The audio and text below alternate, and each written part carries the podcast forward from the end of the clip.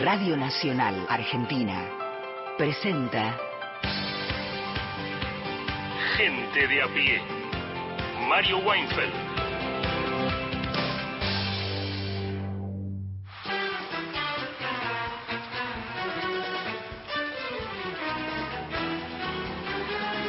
Buenas tardes, buenas tardes para todos y todas los que nos están escuchando a lo largo y a lo ancho del territorio argentina, a través de las redes, a través de la web, a través de Radio Nacional, Nacional Folclórico, más de 20 emisoras. Son las 3 y 8 minutos en el territorio de nuestra patria, un solo uso horario y hasta las 5 de la tarde estaremos acá en Gente a Pie, un programa que te promete abordajes diversos, temas diferentes, música también, conversaciones. Estamos en la semana previa a las primarias y eso tiene una incidencia, pero también abordamos otros temas, pues si no todo esto es un bofe.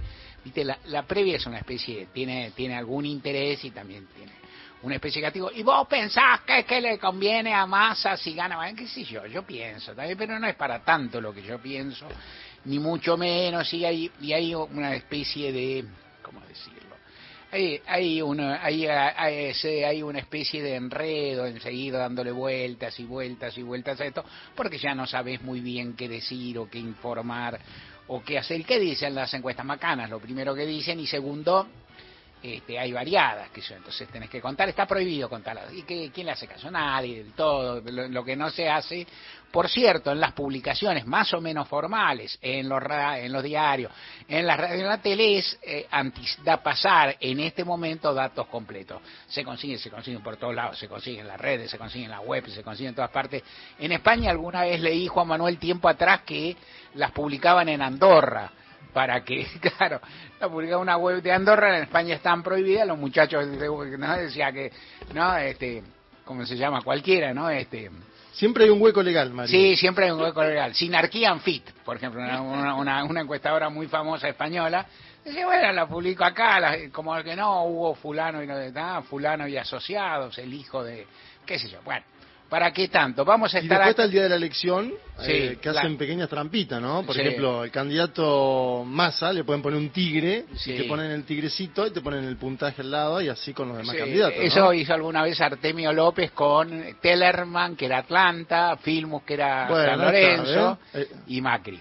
Acá está más complicado porque no sabemos de qué equipo es hincha cada uno. Bueno, puede ser Tigre Tigre, obviamente, pero antes era de San Lorenzo, ¿no? Y de Chacarita. Y, pero después prefirió un equipo más grande, dicen. ¿Sí? eso, eso, eso, no sé, eso es lo que dice, viste, dicen que Macri Massa es tan ambicioso que yo no podía ser hincha de San Lorenzo. Ah.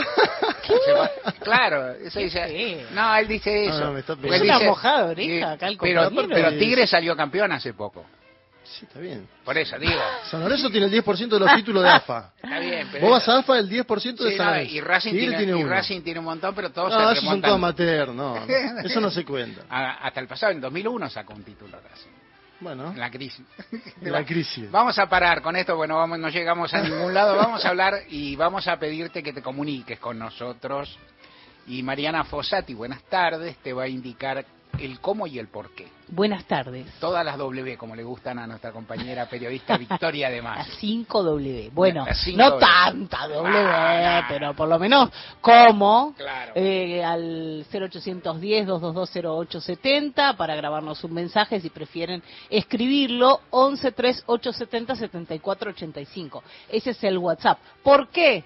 Y porque ¿Cómo no nos vas a escribir? ¿Cómo no nos vas a escribir? ¿Cómo no vas a participar? Un WhatsApp no se le niega a nadie. ¿Cómo no vas a em, elegir tus canciones para el jueves?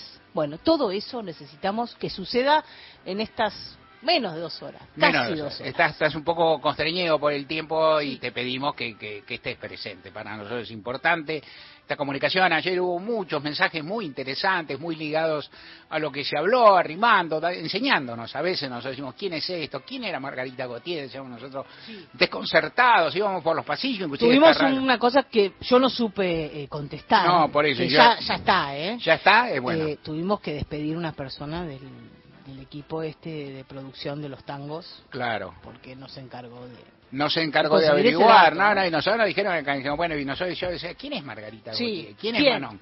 Hubo quien se fue a buscar Manón a un kiosco, no. Manón no es una galletita. No sé si hay, ¿hay? Cuando yo era chico había. ¿Pasó algo?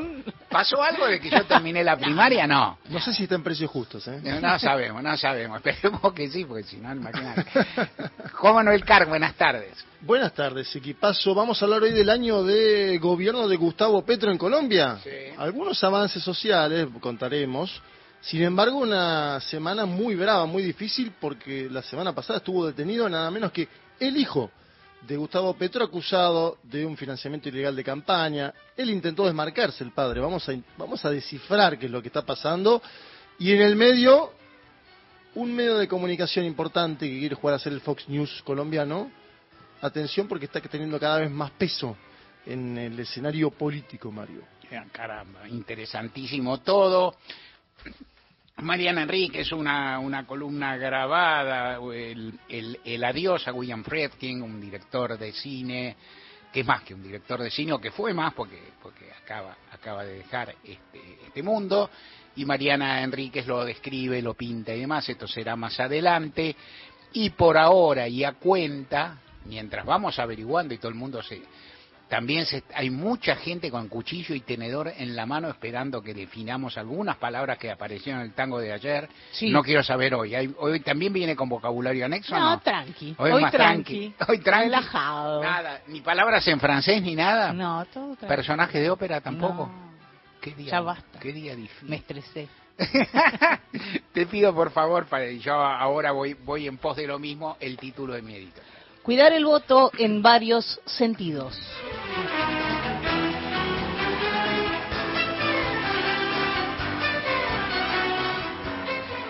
Es eh, posible y hasta probable que varias partes de lo que, o varias ideas de que leves, que te propongo en este editorial hayan sido ya vertidas en este programa, tienen que ver con el sistema político argentino, con el derecho de ver del voto y con algunas observaciones sobre el sistema político nacional, pero que las inminencias de un momento electoral importantísimo, esta es la elección más importante, qué sé yo, todas son importantes, en realidad a la distancia y uno ve en general lo que ha ocurrido en la Argentina y eso llama la atención y es interesante, en, en todas las circunstancias el voto popular aparece con un sentido que no es fácil de interpretar antes y que sí es fácil de percibir después, sobre todo en las elecciones presidenciales. ¿Qué quiso votar la gente cuando votó Alfonsín? Se sabe. ¿Qué quiso votar cuando votó por primera vez a? Se entiende. Cada uno tiene una hipótesis, pero medianamente se entiende. ¿Y cuando lo religió, qué onda? Y cuando votó de la Rúa Álvarez, o sea, la alianza, los radicales y el frepaso, ¿qué? Y cuando eligió a Néstor Kirchner, ¿con qué se ilusionaba? Y cuando, cuando eligió a Cristina, manteniendo la la línea de Néstor Kirchner cuando volvió a votar a Cristina, bueno, por algo volvió y por algo luego, todo, todo, cuando votó a Macri también, me gusta, no me gusta, nadie. En 40 años de democracia nadie debe estar de acuerdo con todas las votaciones y hay gente que puede estar perfectamente en desacuerdo con todas y cada una, pero de cualquier manera hay un sentido, sentido que se va entendiendo luego, que es el sentido de los hechos colectivos, que nos cuesta interpretar y que tienen ese encanto, esa magia de la representación, merced a la cual eh, cada persona vota y cada uno dice a la vez, viste, cuando uno se plantea y dice, bueno, yo voy a votar a este para embromar al otro y voy a votar a este en la interna porque este y aquello, y a la vez a veces uno mira y dice, bueno, ¿y mi voto qué vale si hay treinta y pico millones de votos? Y a la vez eso es real y no es tan real, porque tu voto forma parte de conjuntos, forma parte de pronunciamientos colectivos, y el conjunto de los votos incidirá, incidirá luego las pasos sobre el conjunto de los votantes. O sea, los votantes mirarán ese resultado y en función de eso sostendrán lo que eligieron, si es que sus candidatos no fueron eliminados, o orientarán en otros sentidos o demás. Mi percepción, esto es casi un premio porque no es aquello de lo que te quiero hablar, es que, y esto me parece que es parte de lo interesante, dicen, es una encuesta, sí. Es una encuesta, es una decisión, porque la gente sabe lo que eh, cada uno mismo y el resto de las personas votó. Y yo te podría decir en el nivel de las apuestas que se empiezan a tejer, y acá Juan Manuel Carnos contó que se va a llenar de guita, y que si se llena de guita va a venir el martes con cosas ricas. Ah. Sí, no, pero plata no hubo, es una apuesta de números. ¿Y no hay guita? No, no. no yo te voy a, no vale. Yo te voy a decir, nada. ¿No es una apuesta? No, no. Si no hay guita, porque si no hay guita cada uno dice cualquiera. Yo digo, no, va, a ganar eh, Schiaretti en, Tucumán. Es por el honor. Claro. Es por el honor. El honor. hay dos que viven en España. El honor, el honor, diría, diría, uno de mis tíos abuelos. El honor. ¿Qué es el honor? Le voy a llevar esta grabación al grupo para que no, no, que pongan, dinero. Claro, digo, mil dólares no se le niegan a nadie. ¿No? Mil dólares, aunque sea la cotización oficial, ponele, un dólar país, un dólar que esto, no puede ser. Para jugar hay que jugar, si no, no es rostro. Como le dijo Cristina al candidato, ¿no? Totalmente, fullero, le dijo Cristina al candidato, frase que ya Macri recogió de bolia. ¿Qué es lo que quiero decir? ¿Qué es lo que iba a decir? Mi impresión es que sobre todo las fuerzas mayoritarias, las que salgan las dos primeras, mi ley habría que ver, pero las dos primeras, sus sumatorias no van a tener, no van a, en términos estadísticos, no van a perder votos entre las PASO y las generales. ¿Se entiende? Si eh, Unión por la Patria saca X por ciento, en las generales va a sacar seguramente un poco más que eso. Medido de otra forma, porque, el porcentaje está creciendo, pero no va a perder votos. Al contrario, va a ganar algunos, por lo menos, después hay que ver. Y lo mismo, y lo mismo cambiemos, juntos por el cambio. Y si se ¿Y cuántos? Ah, eso no sé, pero esos votos van a perdurar más bien, y eso también se tomar en cuenta, no es que va a haber grandes fugas. Puede haber fugas, puede haber, vamos a ver. Pero no quería hablar de eso. ¿Qué quiere decir? ¿Qué quiere decir cuidar el voto? Que el voto tiene que ser cuidado en varios sentidos. El primero es este exhortativo que existe. Hay un nivel eh, relativamente bajo de participación en la mayoría de las elecciones provinciales. Se traduce como hastío, como desafección al sistema político, como una forma velada y, digamos, este, como decir, por, por omisión de crítica del sistema político, uno tendría que exhortar amablemente, y uno no le rige la vida a nadie, no es, no es el consejero de nadie, ni tiene derecho a ser preceptor ni guía moral. Es decir, el voto es un derecho y es un deber. Y entonces es interesante, es, me parece razonable y prudente señalar esto a las audiencias. Es decir, vos tenés el deber de votar, andá y vota en blanco. ¿no? Andá y vota en blanco, andá y vota una fuerza minoritaria, o andá inclusive a hacer el voto, haz lo que quieras, pero estate, no es lo mismo, es decir, el pronunciamiento en el conteo no es igual.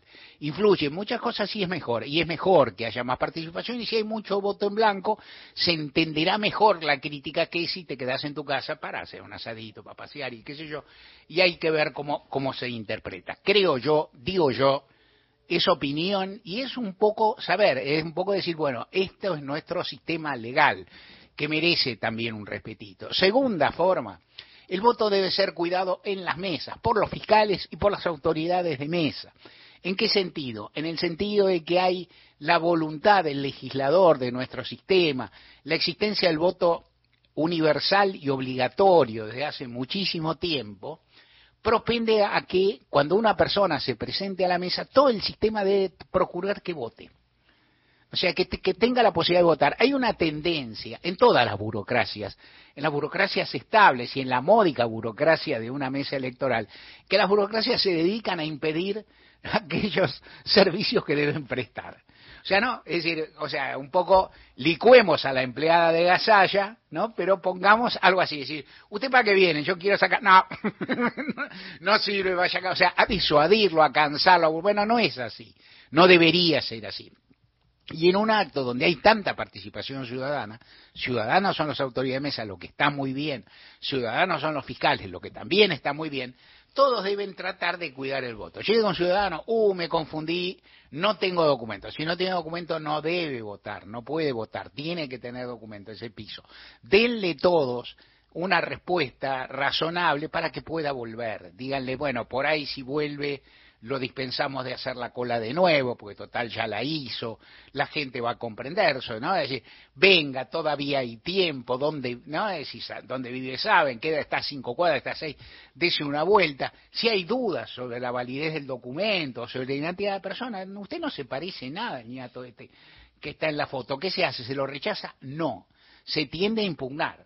O sea, se deja constancia. Entonces el voto, el ñato vota, él se dice, el fiscal de tal partido dice que este ñato no es el mismo el documento, se le saca una fotocopia del documento o algo por el estilo que tienen elementos o miran y ven y discuten. Después por ahí las impugnaciones no importan, porque ahí la cuantía de los votos hace que un voto o dos votos o mil votos que hay impugnados no resuelven y quedan en el camino, pero en todo caso, y el, y el voto que queda, el voto queda dentro. La impugnación se pone afuera, se pone la discusión y el voto queda sin identificar, por supuesto, porque eh, eh, y entonces posibilitas. Eso y muchas más cosas se puede hacer en el momento y en general hay que propender a que se cuide el voto. Siempre traigo acá el recuerdo maravilloso que que tengo una cantidad de anécdotas, son las primeras internas que se hizo en la Argentina, que fue la interna de una interna del PJ en Capital Chica, con poca parte del PJ muy perdedor y qué sé yo, que habrá sido en el 85 tal vez y que me tocó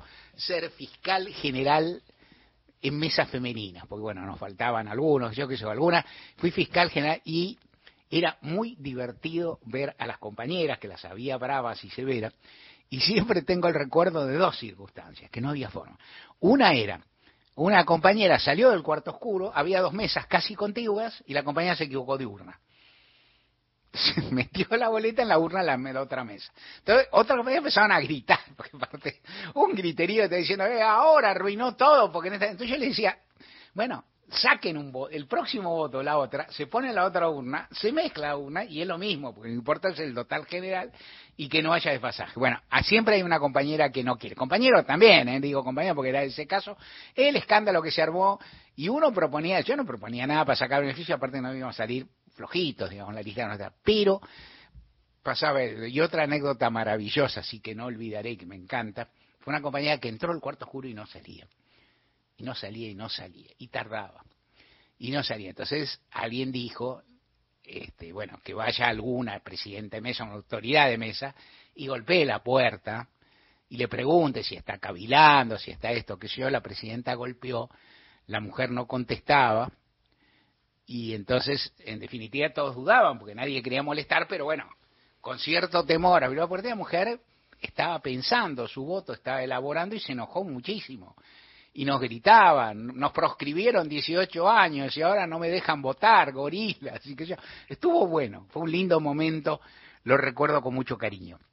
En todo caso, es bueno, todos esos momentos son buenos, es bueno que la gente vote, es bueno que la gente participe. En esta elección seguramente se va a demorar bastante el escrutinio, tanto en, en la mayoría de los distritos, porque hay muchos candidatos, hay muchas boletas, hay en la, en la ciudad autónoma hay un sistema informático que es pésimo y tiende a enredar, pero en todo caso también hay que tener paciencia, no va a ser para tanto, a las 11 de la noche, a las 12 de la noche se van a conocer tendencias, no hay que ser molesto y participar. Otra muy opinable que daba inclusive para charlar en algún otro momento, ahora en un rato con Juan Manuel, eh, es el sistema argentino. El sistema político argentino, el sistema argentino es muy bueno.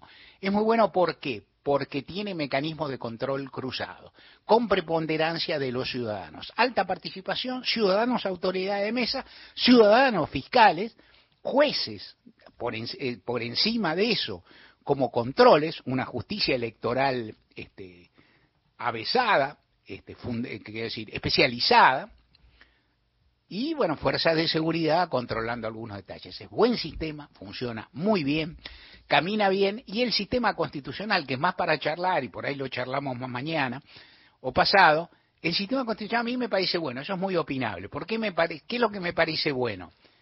Voto popular masivo me gusta. Sufragio universal y obligatorio me gusta. Más discutible el sistema de balotaje, que no es el clásico, no me convence, pero ponele. Otra, que los presidentes tengan un mandato, deban, puedan volver a presentarse después de esperar uno, también me parece bien. O sea, ocho años no es tanto para un ciclo político, para un ciclo político económico, y me parece que pasar a retiro a figuras políticas que soportan el, grave desafío de, ser sucedidos por otro y volver, que es muy difícil, a mí me parece bueno. Me parece bueno. Estados Unidos no es así, bueno, ¿y quiénes son? ¿A quién le ganaron? Al fútbol, al fútbol le ganan a alguien, si al fútbol ahora le ganan al fútbol, qué sé yo, pero tampoco son para tanto. Entonces, cuestiones opinables, en todo caso, todo propende, el sistema político nacional también propende al cuidar el voto y a fomentarlo. Ojalá haya más participación en la elección del domingo. Seguramente va a haber un porcentaje mayor de asistencia en las elecciones de octubre. Ojalá que todo salga bien, con respeto y transparencia, como en general en las elecciones nacionales viene sucediendo en 1983. Recuerden que estamos en Facebook, nos encuentran con el nombre del programa, que hay un podcast en Spotify para volver a escuchar fragmentos de los programas ya emitidos y en Twitter somos arroba gente de a pie AM. Gente de a pie. Hasta las 17. Espacio cedido por la Dirección Nacional Electoral. Para defender la educación pública. Vota un maestro que la pelea todos los días. En Ciudad de Buenos Aires, Jorge Adaro, jefe de gobierno. Centro Izquierda, lista 502. Somos la radio pública. Somos Nacional. La radio más argentina. Necesitamos de vos y del poder de tu voto para que la ciudad sea libre y que la libertad avance. Ramiro Marra, precandidato a jefe de gobierno de la ciudad de Buenos Aires. Lista La Ciudad Avanza, número 801. Medidas de inclusión y accesibilidad electoral. Prioridad de voto. Tendrán prioridad para votar quienes presenten alguna discapacidad o una limitación permanente o transitoria. También las personas mayores, personas gestantes o en compañía de niños y niñas. Cuarto oscuro accesible. Está habilitado en el espacio de más fácil acceso y más cercano al ingreso del establecimiento. Cuenta con señalización para que pueda ser fácilmente identificado. Puede ser exclusivo o tratarse de un cuarto oscuro común. Está destinado a personas con discapacidad o limitación personas mayores, personas gestantes y o con niños y niñas. Voto asistido. Si presenta algún tipo de limitación o discapacidad para realizar el procedimiento de votación, puede solicitar la asistencia de la autoridad de mesa o de una persona de su confianza que debe presentar su documento de identidad. Perro de asistencia. Si la persona se encuentra acompañada por un perro de asistencia o de servicio, puede ingresar con él al establecimiento y también al cuarto oscuro. Asistencia para la firma. Si la persona no pudiera firmar, la autoridad de mesa podrá prestar asistencia utilizando la plantilla guía, colocándola sobre el espacio de firma del padrón. En el caso de que la persona no supiera o no pueda firmar, la autoridad de mesa lo hará en su lugar y dejará constancia de ello en el espacio de observaciones del padrón. El único sitio web oficial para la consulta del padrón es www.padrón.gov.ar. Espacio seguido por la Dirección Nacional Electoral. Unión por la Patria. Matías Lamens, precandidato a diputado de la legislatura de la Ciudad Autónoma de Buenos Aires. Lista 802, alternativa para ganar Buenos Aires. Temporada invierno. Nacional. Todos los climas. La radio pública. Somos gente de a pie. Vos y nosotros. Mario Weinfeld en Nacional.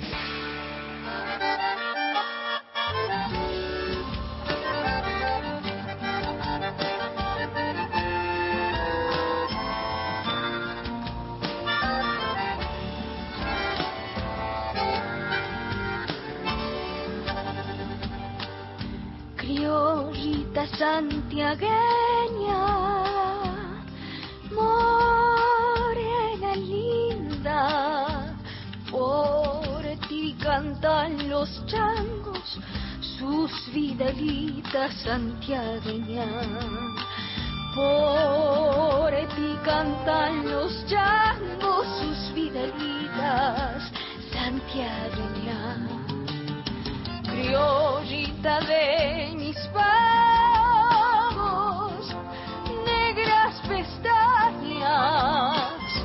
flor de los chañarales en la mañana santiagueña, flor de los chañarales en la mañana santiagueña. Otros han de a las donosas de la ciudad, guarnicita de campo para tus tardes te quiero dar. Esta zambita linda como tus ojos, Santiago.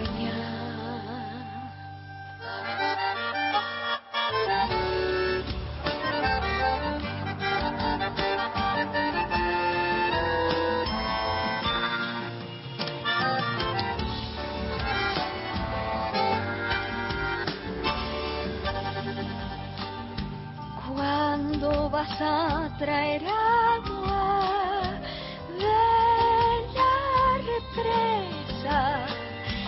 Endulzas con tu canto toda la siesta santiagueña. Endulzas con tu canto toda la siesta santiagueña criollita santiagueña,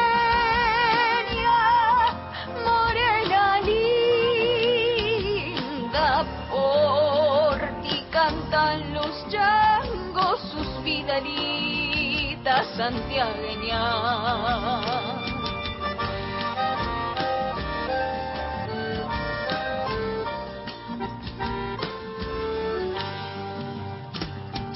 Otros han de alabar a las donosas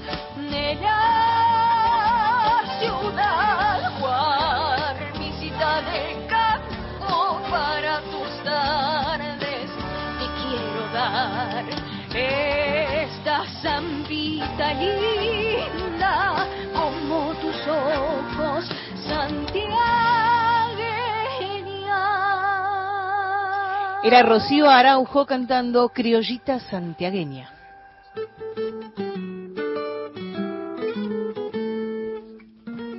Juan Manuel Carr, Colombia, un año de presidencia de Gustavo Petro, a ver. Sí, a ver, ¿y qué pasa después de un año? Como a todos los gobiernos que están ¿no? en este continente, tiene problemas, dificultades, pero eh, empecemos por eso, ¿no? Por el aniversario. Primero el gobierno de izquierda en la historia contemporánea de Colombia, esto sin duda lo decimos así, nítidamente. ¿Por dónde viene Petro, no? Era un combatiente en su momento del M-19, uno de los grupos armados, luego desmovilizado. Fue alcalde de Bogotá, la principal ciudad tuvo serios problemas con habilitaciones electorales ¿no? para poder disputar, fue inhabilitado como alcalde, llegó después de numerosos intentos a la presidencia de su país y es un año marcado por algunos avances, pero también por muchas dificultades, ¿no? como suele suceder en la política latinoamericana. El primer audio que quiero que escuchemos es del propio Petro hace exactamente un año, cuando bueno, ya se preveía hacia dónde iba a ir ideológicamente su gobierno, pero ante Felipe VI, el monarca español que lo estaba mirando ahí nomás, a 10 metros, dijo lo siguiente, a ver. Presidente de Colombia, le solicito a la Casa Militar traer la espada de Bolívar.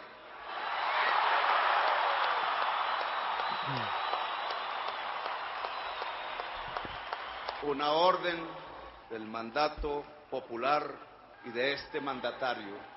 Bien, ahí está, ¿no? ¿no? No era común, usual en los últimos años de los jefes de Estado colombianos hablar de la espada de Bolívar, sobre todo porque está muy vinculado a Venezuela, país con el cual se normalizó el vínculo diplomático. Hay que decir que ese es un saldo positivo, ¿no? El primer año de, de Petro, que hay una idea de avanzar hacia la paz total, paz total que sería, bueno, el diálogo con las fuerzas que todavía siguen en la insurgencia, como el Ejército de Liberación Nacional. Acuérdense que las FARC ya se han desmovilizado, han conformado un partido político.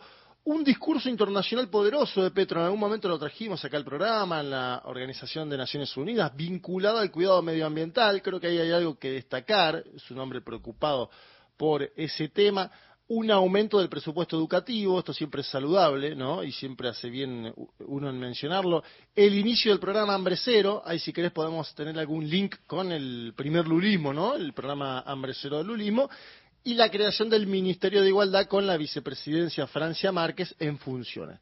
Todo esto es el saldo positivo. Como en todos los gobiernos también hay saldo negativo, porque no decirlo sería de necio. Y acá tenemos escándalos que han impactado en la línea de flotación del gobierno y el último en particular, hubo uno con el ex embajador eh, eh, de Colombia en Venezuela, Armando Benedetti, pero este tiene que ver directamente con uno de los hijos de Gustavo Petro, estoy hablando de Nicolás Petro, de hecho estuvo detenido la semana pasada, salió de prisión luego de una colaboración con la Fiscalía colombiana. En general las colaboraciones en América Latina son más bien parecidas a la delación premiada brasilera, ¿no? Donde Sí. vos firmás un acuerdo de colaboración que es para disparar a superiores, básicamente, ¿no? Claro, lo que, lo que pasa, he conocido juristas muy notables que plantean directamente que, que el arrepentido es un delator premiado y punto. Esto lo planteaba Esteban Riga acá en la Argentina, digamos.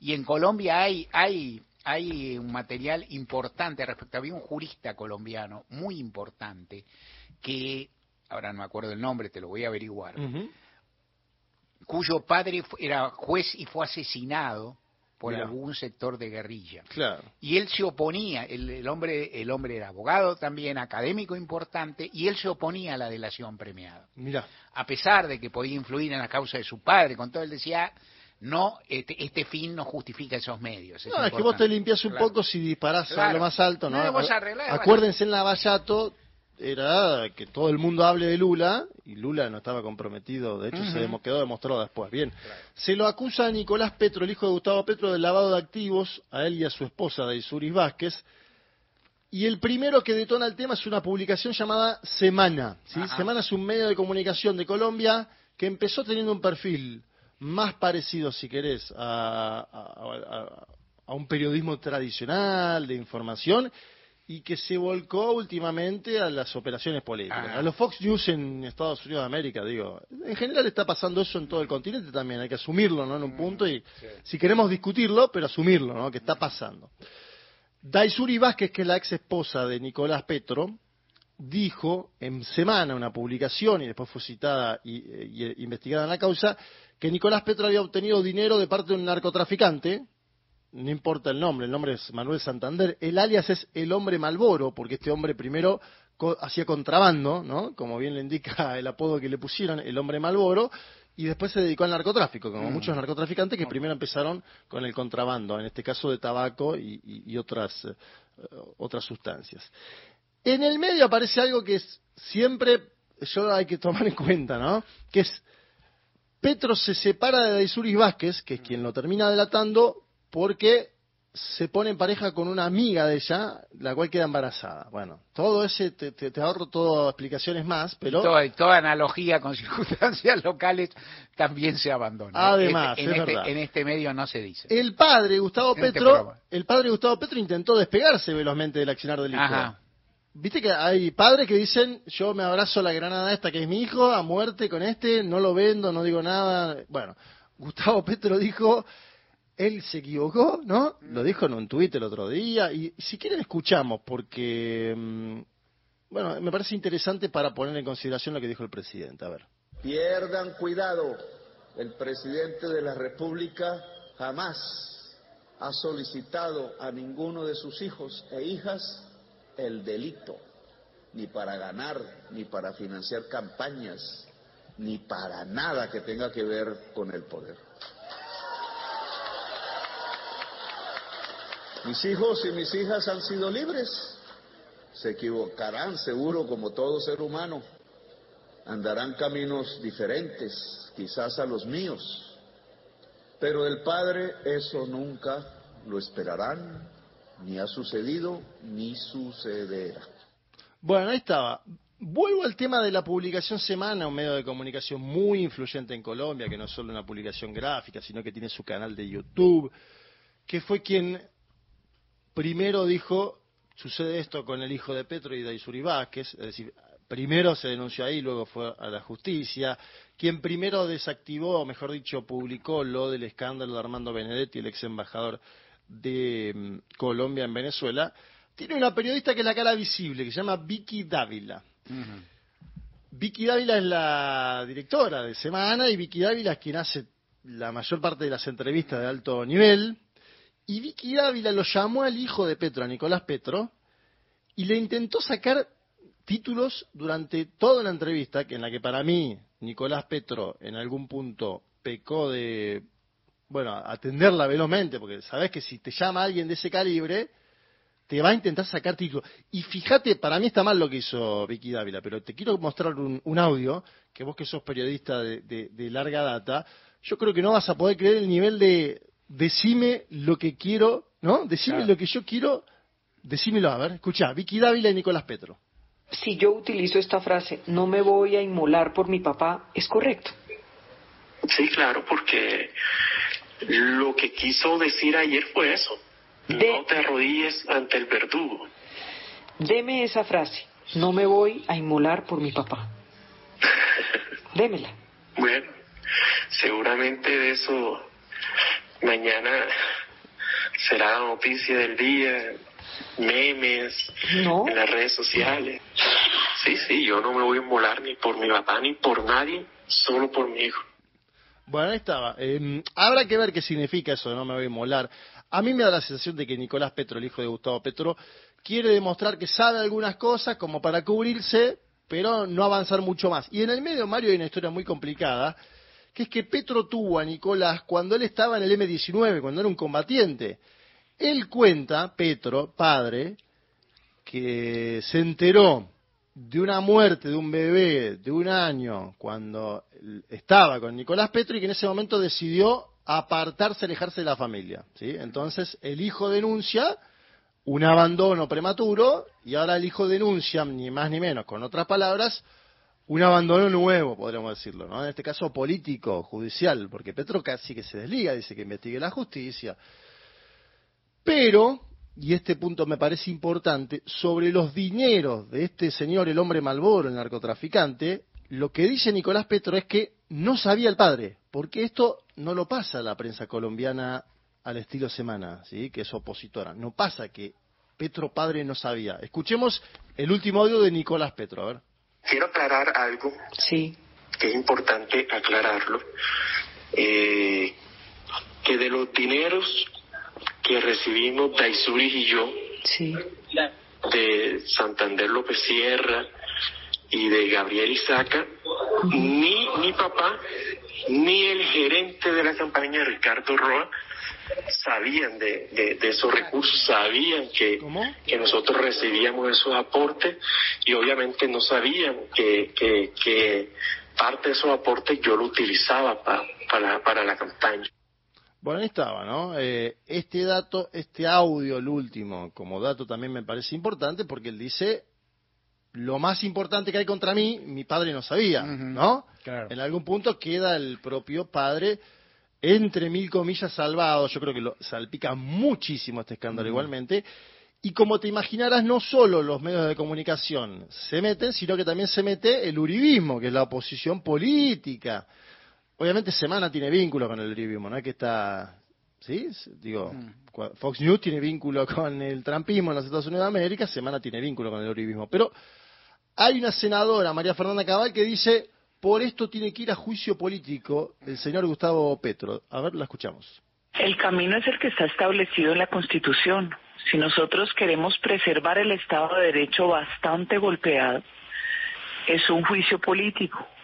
Tiene que iniciarse en la Comisión de Acusaciones, que actúa como si fuera fiscal para quitarle el fuero presidencial en el Senado. Y de allí el proceso pasa a la Corte Suprema de Justicia, que decidirá si lo absuelve o no, pero eso no significa que tenga un efecto sobre el proceso de juicio político, que es un proceso disciplinario donde queda el actual presidente inhabilitado para ejercer el cargo de la presidencia. Bueno, está, ¿no? Buscan el juicio político, apartarlo y que quede inhabilitado para ejercer las funciones de presidente. Tiene un año nada más de gobierno, digo, me da la sensación de que el caso además, si el propio hijo acepta que no sabía, ¿no? Petro padre de ese dinero en particular, bueno, que se investigue si sabía de algún otro, pero de ese en particular da la sensación de que no sabía porque lo dice el propio hijo en un punto. Bien. Colombia va a ir a elecciones muy peculiares por todo esto que está pasando y con Petro bajando en la aceptación popular, esto también es el otro dato, de acuerdo a las encuestas, que siempre hay que medir con mucho, ¿no? Con mucho cuidado las encuestas. Bien sabemos eh, lo que sucede con las mismas. Colombia va a ir a las urnas el 29 de octubre, es decir, pronto, porque se van a elegir gobernadores de los 32 departamentos y alcaldes de más de mil municipios, entre ellos obviamente la capital del país, Bogotá, donde hay un candidato del petrismo llamado Gustavo Bolívar que quiere ir al lugar donde Petro inició sus funciones, ¿no? La alcaldía de Bogotá, la más importante del país en términos políticos. Así que podríamos decir que es un año con gusto agridulce para Petro, con algunas conquistas importantes, no menores, pero con problemas judiciales sobre su entorno que pueden, en definitiva, también eh, dañar su propia imagen desde la presidencia del país. Ese es el esquema, eh, Mario. Yo creo que fue una presidencia muy esperada la de Petro, pero obviamente, como todo lo esperado, después cuando vos llegás a un lugar y tenés la botonera, tenés dos mil variables en simultáneo, ¿no? Que es lo que le pasó. Claro. Dos mil variables en simultáneo, que es eh, el poco manejo de medios de comunicación propios. Yo creo que ahí tenés un problema, un déficit de los progresismos continentales, ¿eh? Continentales, lo digo así con esos términos. Después, la justicia generalmente en contra. Entonces te van a buscar hasta la mínima coma y más. Si tu hijo acepta y dice que le dieron dinero del proveniente del narcotráfico y que lo involucró en la campaña, es un país donde además el dinero en la, en la política suele ser investigado, ¿no? Hay otros países donde se los investiga menos, digamos. Eh, así que bueno, ese es el, el, saldo, podríamos decir, de este año. Eh, habrá que ver, porque también la aceptación se va moviendo, ¿no? En un punto de la población. Yo me acuerdo, bueno, Lula no tanto, pero Dilma Rousseff. Subía, bajaba, subía, bajaba, hasta que en un momento bajó, bajó, bajó y no, no pudo volver, ¿sí? Pero hoy en América Latina, ponele Boric en, en Chile, Boris no sube de aceptación de 30 puntos de hace año y medio y sigue gobernando. Tiene problemas también, pero está ahí, digamos. Ha habido también problemas judiciales en torno a algunas fundaciones vinculadas al Frente Amplio chileno. Digo, me da la sensación de que hay un escenario parecido en América Latina, que Petro enfrenta un escenario parecido y donde hay equivocaciones grandes del propio gobierno también, porque esto es lo otro que hay que decirlo, ¿no? Era Nicolás Petro, un hombre mayor de edad, que era diputado, ¿no? Que sabía lo que estaba jugando. Por eso Gustavo Petro dice, bueno, él asume su responsabilidad de mayor de edad, etcétera, etcétera. Este es el escenario, Mario. Juan Manuel Car, gracias. A usted. De lunes a viernes, de 15 a 17, Gente de a pie, con Mario Weinfeld. Espacio cedido por la Dirección Nacional Electoral. Unión para defender lo que es nuestro. Unión para representar el orgullo por nuestra patria. La patria sos vos y vamos a defenderla. Unión por la patria. Paula Penata, Eduardo Valdés, precandidatos a diputados nacionales por la Ciudad Autónoma de Buenos Aires, lista 503, alternativa para ganar Buenos Aires. Si elegís creer, puede suceder. Si elegís no creer, seguro no va a suceder. Quienes creen dejan su marca. Radio Nacional. Marca País. Espacio cedido por la Dirección Nacional Electoral. Por una jornada laboral de seis horas para que tengamos trabajo con derecho, levanta a la izquierda. En Ciudad de Buenos Aires, Patricio del Coro, diputado nacional. Frente de izquierda, lista 502. Espacio cedido por la Dirección Nacional Electoral. Massa nos empobreció. Voy a gobernar para el pueblo. Jesús Presidente, Marianela dice, lista 40A, azul y rojo, libres del sur. Espacio cedido por la Dirección Nacional Electoral. Vamos a una Argentina distinta. Punto y aparte. Milley Villarruel, precandidatos a presidente y vice de la Nación. La libertad avanza. Lista 135A. ¿Buscas un lugar donde estacionar en el microcentro? Déjanos tu auto. Lo recibiremos bajo las más estrictas normas de seguridad sanitarias. Cuidarte y cuidarnos es la prioridad. Estacionar en el garage más seguro del microcentro. Avenida Corrientes 677, a metros de la calle Florida, sobre el lado izquierdo de la avenida. Espacio cedido por la Dirección Nacional Electoral. Porque acá respetamos a las instituciones y creemos en su independencia. Y para que todo esto también pase en el resto del país, yo los voto. Es hora de levantar Argentina. Juan Schiaretti, precandidato a presidente de la Nación. Florencio Randazo, precandidato a vicepresidente de la Nación. Hacemos por nuestro país. Lista 133A. Martes. Todos los días. Nacional. La radio pública. Espacio cedido por la Dirección Nacional Electoral. Violencia es lo que vivimos todos los días en esta Argentina. Violencia es que cada día tu plata valga menos. Violencia hay cuando no hay orden. Cuando hay orden podemos soñar, imaginar, proyectar. De esta Argentina solo salimos con orden, decisión y coraje. Patricia Bullrich, Luis Petri, precandidatos a presidente y vicepresidente de la Nación. La Fuerza del Cambio, Juntos por el Cambio. Lista 132B. Toda la información y el mejor análisis en Gente de a pie. Con Mario Weinfeld.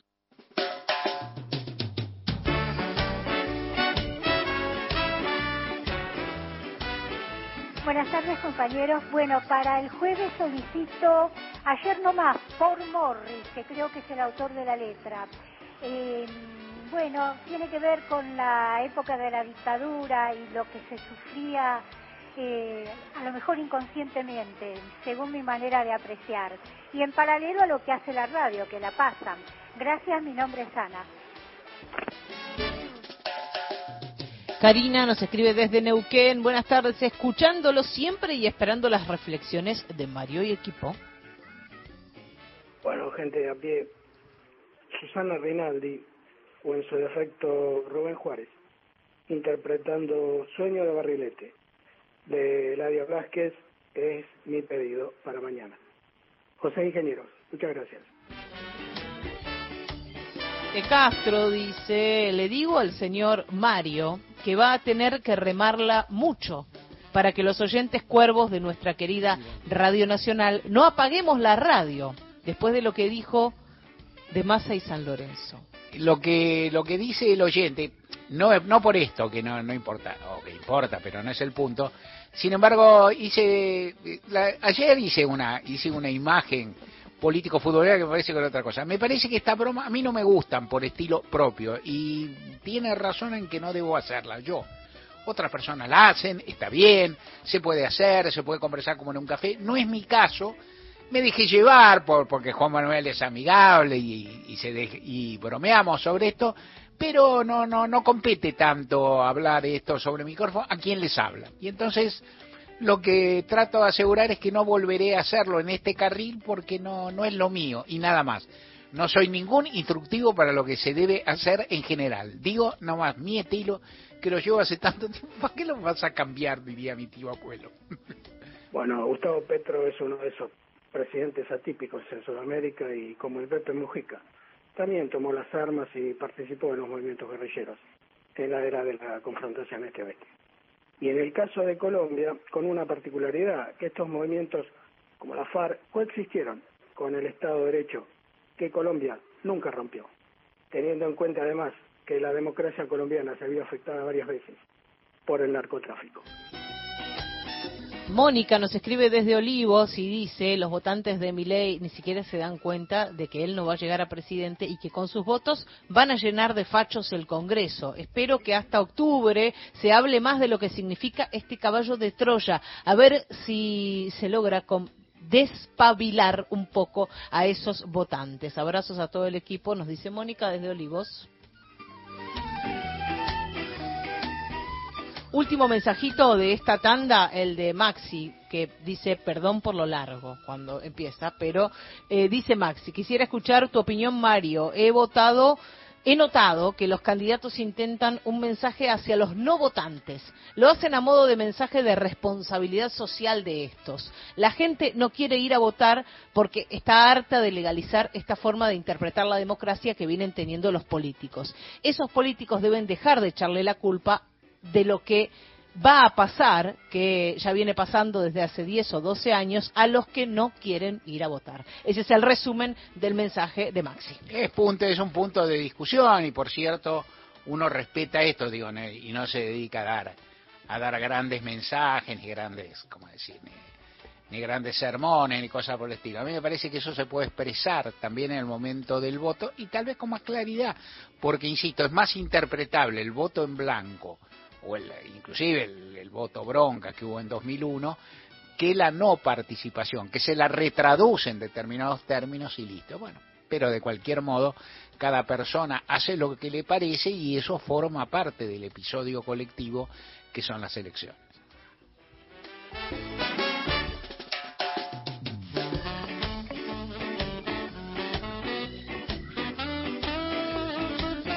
Vamos a ir ahora a las noticias de las 4 de la tarde con el servicio informativo de Radio Nacional. Nos pueden llamar al 0810-222-0870 o escribirnos un WhatsApp al 1138707485 porque hasta las 5 seguimos con ustedes en Gente de a pie.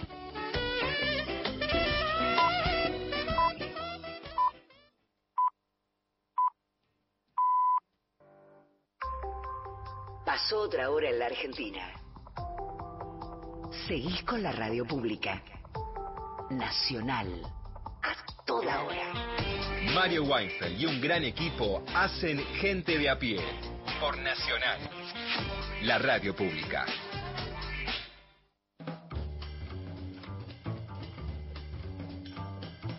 El equipo de gente de a pie, Equipazo. integrado por Mario Weinfeld en la conducción, en la producción Paula Nicolini, Erika Sotomayor y Miguel Fernández. En la operación técnica, Sergio Bosco y Pepe Undiano. La misma gente que ayer trajo. Pero está entonces, sí, la misma es ahora. Es como el Luis Miguel, ¿no? De los- Más o menos. es como el Luis Miguel de los Movistar eh. Arena. Sí, poco menos tal vez. Eh, como otro Movistar Arena. No, yo digo, viste que dicen que canta por inteligencia artificial, no. No me voy a meter en eso. El, eh, en el control central están Rana Bella y eh, Chiquito Profili. Las, los columnistas son Lorena Álvarez, Victoria de Mas y Mariana Enríquez. Miguel Fernández, Hernán Fredes, Juan Manuel Carp, Paula Nicolini, Martín Rodríguez, Beto Solas, Erika Sotomayor, Gustavo Vergara, Gerardo Villar. En la locución, Mariana Fossati. Tuvimos un problema Ayer fue, fue complejo. con el tema de Griseta. Hubo Sí. un montón de mensajes. Ajá. Griseta viene de griset, ahora lo dice cualquiera Claro, después que lo sí. buscó, ¿no? Eh, que es una tela gris, humilde, que tal vez la más de fabriquera que nuestro percal, porque Ajá. también la podemos igualar a, no- a la metáfora tanguera del percal, y sería como una castellanización de eh, las chicas humildes que son grisets, en este caso griseta. Claro. ¿Listo? Eh, ya hemos apercibido a quien teníamos que apercibir, parte Sí. del, del equipo Nos del hicieron quedar bastante Sí. Orsay sin bar. Escribieron mu- muchos oyentes. Suerte que no tuvimos tiempo de leer. No, no, sí hubo cosas así. Gente En que, fin. sí que nos pedía. Nosotros, eso es un Sí. lugar de trabajo, nosotros tenemos familia. No nos pueden pedir que nos echen así, No. tan rústicamente. No, No, no, no. Hay que darnos una oportunidad. La tarjeta amarilla también existe, gente. vamos. Sí.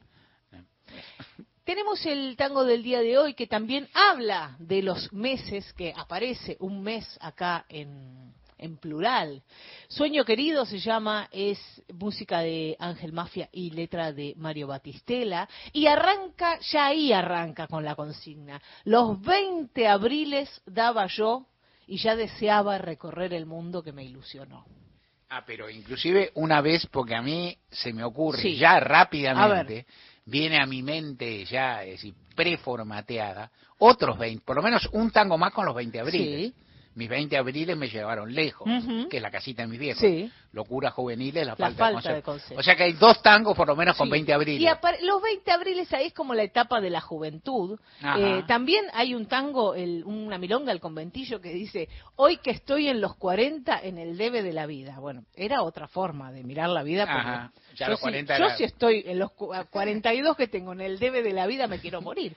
Pero bueno, se ve que la vida se ha alargado. Ujú. Eh, los 20 abriles era el momento, el punto caramelo de la vida eran Ajá. los 20 abriles.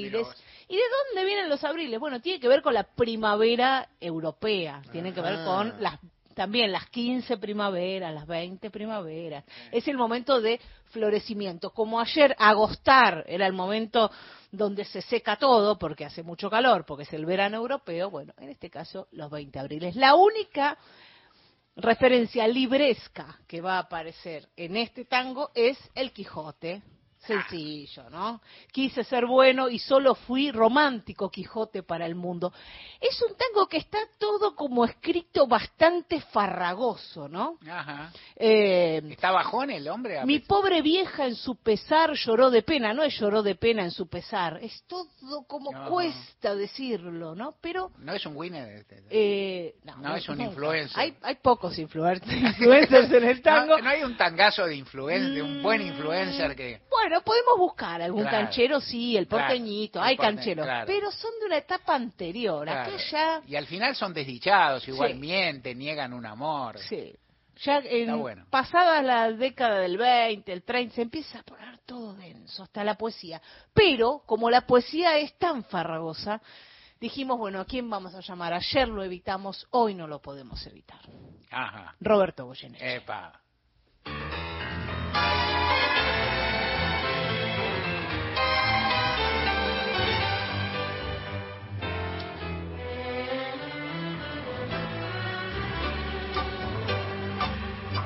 Los 20 abriles daba yo y ya deseaba recorrer el mundo que me ilusionó. Mi pobre madre en su pesar lloró de pena y en alas del sueño abandoné el hogar mi porvenir interrogué y aunque me dijo el sabio que era oscuro, proseguí con fe. Soñaba al son de mis primeros años, sin ver los desengaños, pero desperté. El sueño querido de mi tierna y bella juventud, fuiste espantado por la negra ingratitud. Solo me queda de tu mágico esplendor el selvo roto de triste soñador. Por eso cuando llega a mi alma el lúgubre doblar de las campanas, me dan ganas de llorar. El sueño querido ha pasado tu carroza, para siempre ya te has ido y no volverás. Quise ser bueno y solo fui romántico Quijote para el mundo que se rió de mí. En la amistad y en el amor fui traicionado y en la mitad del pecho clavó el dolor. Toda ilusión tan solo fue que se apagó con la primera estrella del amanecer. Casi me pierdo en esa noche oscura que soñando en las alturas, pero desperté. Sueño querido de mi tierna bella juventud, fuiste espantado por la negra ingratitud. Solo me queda de mágico candor, el yelmo roto de triste soñador. Por eso cuando llega a mi alma el lúgubre doblar de las campanas, me dan ganas de llorar. Sueño querido, ha pasado tu carroza, para siempre yo te sido y no volverá.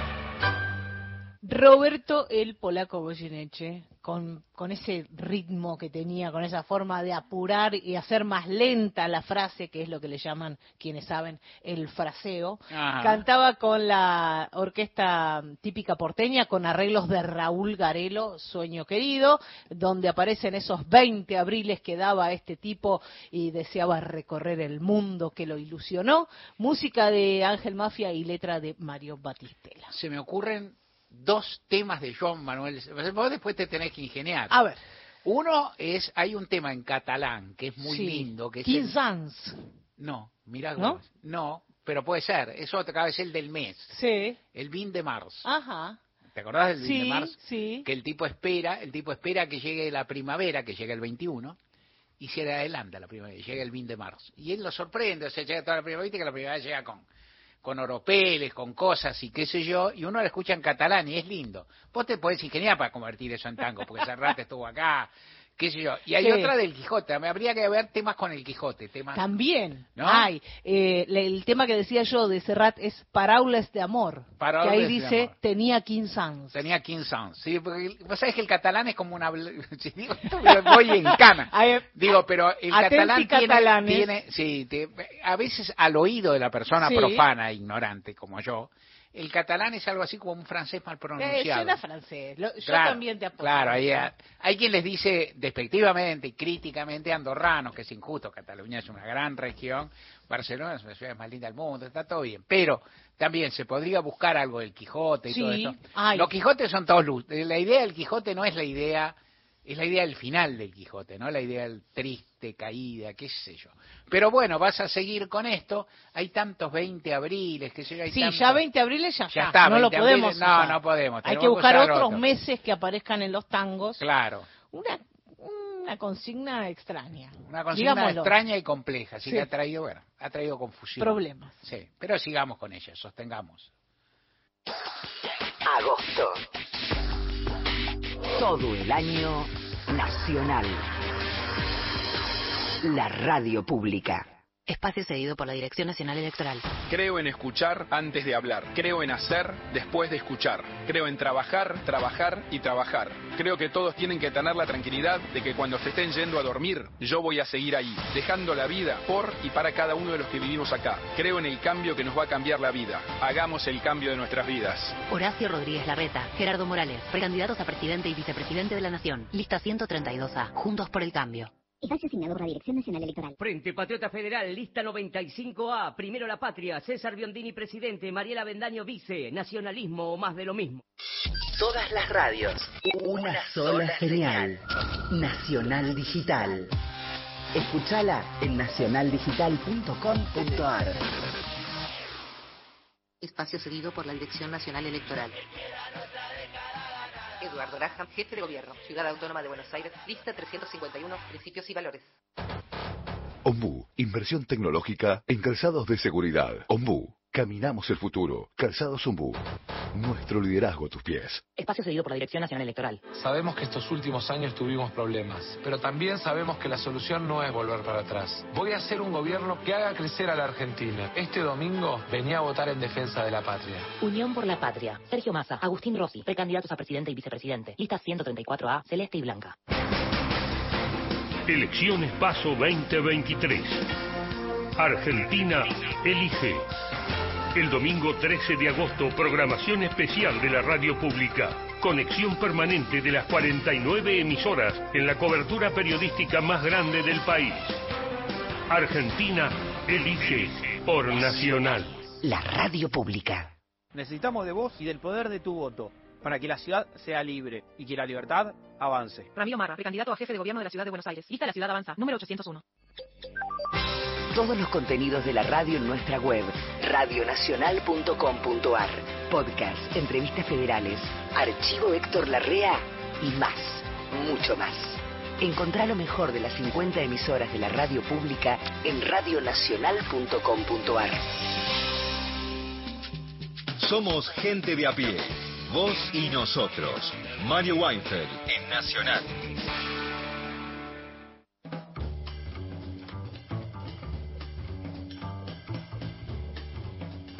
Seguimos acá en Gente a Pie, el estudio de Radio Pública, esperando las elecciones, las primarias y demás, recordando, eh, también sacando, exhumando audios y recuerdos. Y ya hemos, eh, hemos pasado al aire algunos momentos de debates, de debates políticos en la Argentina. Vamos a recordar un par más, algunos en un debate presidencial, otros que no. Recordemos también que en la Argentina la obligatoriedad del debate presidencial es relativamente nueva, proviene de hace pocos, pocos años atrás. Hasta entonces era voluntario, no tenía un sistema de reglas, establecido, eh, no participaban, por tendencia no participaban todos los candidatos, aquellos que tenían menos votos, menos votabilidad no había, las concentraba más bien, y lo sabemos esto, lo, la televisión privada, y con una cierta hegemonía del canal de noticias TN y el programa Dos Voces. Lo hicimos con respeto porque los, los, los, los dirigentes iban ahí, pero también había, esto también te te, ¿cómo decir? te condicionaba un poco el tono, establecía quiénes eran los conductores y demás. Ahora hay un sistema más regimentado en el que intervienen el juzgado, el juzgado electoral, la justicia nacional electoral, eh, hay un sistema de reglas y luego dentro de eso los candidatos van a discutir. Esto tampoco, las reglas son para las las elecciones generales, no para las primarias. Menos mal porque en las primarias hay nada menos que la friolera de 18 19 candidatos a presidente, los cuales dos o tres ya quedaron en el camino porque no acompañaron boleta, algunos otros quedarán porque no pasarán y entonces quedarán 8, 9, 10, que ya son muchos. Esos debates propenden a, beneficiar o dar más espacio, lo cual no está del todo mal tampoco a los menos conocidos, digamos, o le dar una, lo, eh, o sea, le da una, una presencia y demás, y también eh, proveen una dinámica en la cual los menos conocidos, tal vez cuando son tantos es un batifondo, pero los menos conocidos que hacen, eligen a uno para herirlo, por supuesto critican a los, a los predominantes de todos lados, pero tal vez a veces eligen a uno que es aquel con el que supuestamente compiten por los votos. ¿Se entiende? O sea, yo digo, yo soy de derecha, bueno, entonces ¿con quién discuto? Y dentro de todo discute un poco más conjuntos por el cambio con, Unión por la Patria porque se supone que ahí tengo los votos. Esto es, es una táctica única para nada. Tácticas hay muchas para estas cuestiones, para estos rebusques. ¿Cuándo? el debate está muy regulado, pasan a ser aburridos. Tenés dos minutos, dos minutos y medio, tenés que contestar, el otro tiene que decir, luego hay medio minuto. Entonces todo el mundo espera los intercambios, cuando todos gritan y demás, cuando no está muy regulado es un griterío. De cualquier forma, esto es valorado y a mí me parece que está bien que se valore, que se valore la discusión. No creo que se saque tanto en limpio, pero tal vez una competencia que se agota en su, en su dinámica, salvo caso de gente que ha cometido errores garrafales que los ha habido. En la Argentina quedó famoso Domingo Cavallo, que no sabía nada en la discusión con Aníbal Ibarra, quedó muy en offside, y aparte muy expuesto porque se puso muy, muy virulento, que yo un tipo acostumbrado a hablar solo, a mandar, y eso no le salía. En, eh, en el año 2003, en la previa a una elección por la jefatura de gobierno de la ciudad, que terminó ganando Aníbal Ibarra, hubo un debate en el programa Dos Voces, donde estaban, estaban eh, los dos candidatos que llegaron al balotaje, que eran Aníbal Ibarra y Mauricio Macri, Aníbal Ibarra que iba por la reelección ganó, estaba Luis Zamora y estaba Patricia Burri, que tenía su partido de centro derecha, por decir así, y que era candidata y que en esa ocasión la, la, discusión fue divertida porque se practicó bastante esta táctica que comento. O sea, Zamora los izaba a Ibarra. Zamora criticaba a todos, obviamente, los consideraba Astilla el mismo paro, consideraba a todos, pero puesto a discutir, le discutía más Ibarra pensando que a este le tengo que sacar los votos, porque a Macri no le voy a sacar votos yo, está claro. Y Patricia Bullrich, en cambio, la, también castigaba a los dos, y ya vamos a ver, pero se, metía más con Macri. Ese debate es muy divertido, está hay fragmentos en YouTube, e inclusive había una escena en que Patricia Bullrich hacía algo ingenioso, eso es que acusaba a Macri de tener una vinculación más o menos grave, corrupta por lo menos, con dirigentes sindicales del gobierno de la, de la ciudad autónoma que habían hecho no sé qué trapisonda, y entonces Patricia Bullrich tenía un cartelito con la imagen de esos dirigentes la foto. Entonces contaba, nadie sabía que, que empecé a decir, estos son corruptos, que yo. Cada vez que hablaba Macri levantaba el cartelito, Patricia, y lo señalaba, y Macri quedaba en Orsay. Escuchemos un momento el intercambio entre Macri hablando y Patricia Bullrich contestándole. Patricia Bullrich que ayer recibió su apoyo con mucho entusiasmo, un apoyo difuso, pero un apoyo al fin, no preciso, no pidiendo el voto, pero en fin, un gesto de simpatía a Mauricio Macri. Escuchemos lo que decía años atrás, hace muchos años, hace muchos, pero lo decía. ¿Por qué estoy acá o por qué me dedico a la política? Es una pregunta que muchos vecinos se hacen. Si quieren saber mi verdad, es porque Boca me cambió la cabeza. Me di cuenta lo que significa la vocación de servicio. Macri dice que quiere un Estado para la gente. Las concesiones de autopistas que tuvo la empresa de Macri tuvieron una ganancia del 102% después de impuestos. No existe en el mundo. Yo le pregunto a Macri, como jefe de gobierno, ¿va a dejar que las empresas ganen un 102% después de impuestos? Quiero una ciudad como Nueva York. El costo del peaje de estas tres concesiones que tuvo su empresa, SOCMA, costó siete veces más alto que en Estados Unidos.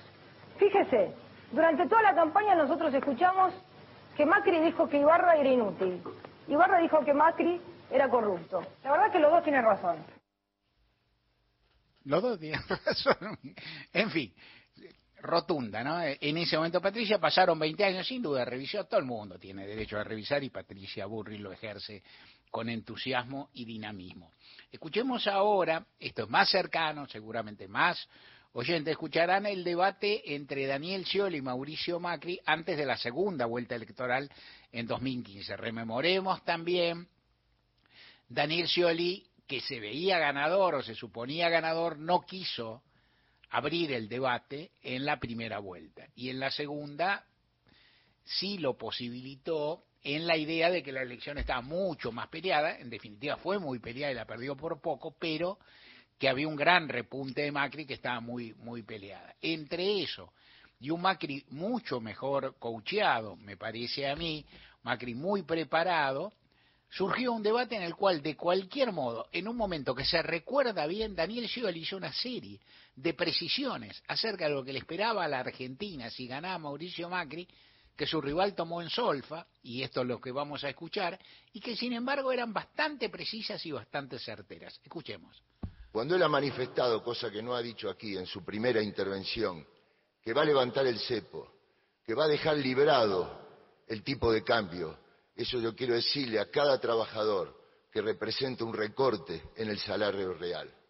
Yo quiero decirle a cada pyme que cuando abrimos la economía esto genera un peligro para el conjunto, y a cada familia y a cada jubilado. Por eso quiero preguntarle, ¿quién va a pagar los costos de este ajuste que va a llevar adelante, que es inevitable a partir de dejar tiempo, el mercado Daniel. libre de cambio? Mauricio Macri, eh, un minuto para responder la pregunta. Daniel, ¿en qué te has transformado? ¿O en qué te han transformado? Pareces un panelista de 678, diciendo una cantidad de mentiras que escuchamos hace años. El problema en Argentina no es el dólar, el problema en Argentina es el gobierno kirchnerista que no ha parado de mentir y destruyó la confianza en este país. Entonces no hay inversión, no podemos crecer. Nos han ocultado la inflación, la inflación se ha comido a los jubilados, se ha comido a, los trabajadores, a, a los que trabajan en forma independiente. La Argentina tiene que crecer en base a un gobierno que diga la verdad, un gobierno que fije reglas de juego claras, que defienda el valor de nuestra moneda. En este país no tenemos problema de dólares, este país produce dólares, vamos a exportar el doble de alimentos, ya con los que exportamos hoy alcanza. El problema de este país, insisto, es un gobierno que ha mentido, que ha ocultado los problemas. Todo lo que dice, nada de lo que dice Mauricio Macri resiste el escrutinio del paso del tiempo. Es muy impresionante. Todo lo que dice falsea lo que él mismo hizo. Todas las hipótesis facilistas que volcó fueron desmentidas. Scioli le pasó mucho más cerca. Pero el punto en el debate no es, desdichadamente, es convencer, persuadir a la mayoría de las personas que están escuchando. Y bueno, y hay que ver cuánto inciden, pero es eso. Y bueno, hay una gracia en el debate Macri tenía preparada esa frase de 678, dudoso que se le ocurrió ahí, es lo mismo, y no importa. Y era una frase ingeniosa, y en ese momento le valía porque estaba su estrella estaba subiendo. Se la dictó Marcos, Pe- Marcos Peña y no el, el ecuatoriano, Jaime Durán. Eh, me sombra esto de que la Argentina es una fábrica, produce dólares, ¿no? Porque en su momento fue el gobierno de Mauricio Macri que fue al Fondo Monetario Internacional, sí, sí. Los dólares no son problemas, decía. Los No. dólares no son problema, sino que el problema es el kirchnerismo, decía. Una inflación que era muy menor, hay que decirlo en estos términos, muy menor a la que hubo luego en el macrismo primero y menor a la que t- transitamos actualmente, producto también de un acuerdo con el fondo que yo creo que es inflacionario, digamos, porque se, se- se dispara y es evidente, ¿no? Eh, pero eh, Pepe un día, ¿no? Decía fuera del aire, me hace mal esto, y la verdad es que eh, escucharlo a la distancia, ¿no? Si hubiera una máquina del tiempo, Sí. ¿no? Marty McFly, la de Volver al Futuro, Sí, sí. si vamos al 2015, y bueno, en una de esas subsanamos un poco, ¿no? Todo lo- pasa. Eso es como los, par- los partidos de fútbol cuando repiten una jugada que no entró, un tiro que pegó en Bueno, el claro, poste. eh, y dice, lo repetís de nuevo y Viste ahora que salió la famosa ley anti-dibu, le llaman a los arqueros para que no se muevan. Si esa ley estaba en el Mundial, eh, y bueno, por ahí era otro el devenir, pero bueno, eh, choqueante, eh, yo creo que ese debate igualmente, eh, Scioli le argumenta muy bien el ajuste que va a hacer porque fue efectivamente lo que sucedió después también. Me da la sensación de que ese debate... Si bien Scioli se equivoca al no ir al primero, ¿no? Claro. Cuestión de que a veces sucede, porque Feijó en España pensó que la tenía ganada la elección y no fue al debate. Claro. Y mirá cómo terminó la elección. Aparte después todos dicen, obviamente todos traducen que si perdiste tu táctica fue equivocada. Por ahí a. Feijóo le iba, iba Lula en la última elección en Brasil se ausentó en un debate de los generales, fue solamente a los debates con Jair Mesías Bolsonaro y a un general, pero se ausentó de, no uno, de dos. Y si Lula perdía, que digamos le- le- la elección fue muy pareja al final, fue 51-49, si Lula perdía le hubieran dicho, Lula te equivocaste no ir, ¿no? Esto siempre se escribe a la luz de lo que la- las urnas dictan, Mario. Claro, y no quisieron, esta vez podían haber hecho, por cierto, ahí en el, en el debate se escuchaba la voz de Marcelo Bonelli, el conductor principal de, de, de- de A Dos Voces, eh, ¿no? es decir, manejando la cuestión del tiempo, que también es una cuestión enojosa para los que no se manejan muy bien, que a mí aparte me subleva. Hay un relato precioso, habría que hablar un día con Mariana Enríquez al respecto en una de las novelas más bellas de que tengo recuerdo, una novela preciosa sobre la primera juventud de la adolescencia, que es El cazador oculto de Salinger, en el cual un chico cuenta que tienen un concurso de oratoria o algo así, hacen como ¿no? en, un colegio secundario yankee, muy típico que los yankees hacen esas cosas, y que hay un, y que le enseñan que tienen que hacer un relato ordenado, una especie de crónica y no tener digresiones. O sea, esa es la consigna que le dan. Y entonces él escucha, tiene un compañero, creo que es un varón, pero no importa, un compañero o compañera, que hace un relato muy lindo y que todos los chicos le tienen que gritar cuando hace una digresión. O sea, lo tienen que botonear los compañeros y lo hace delatar.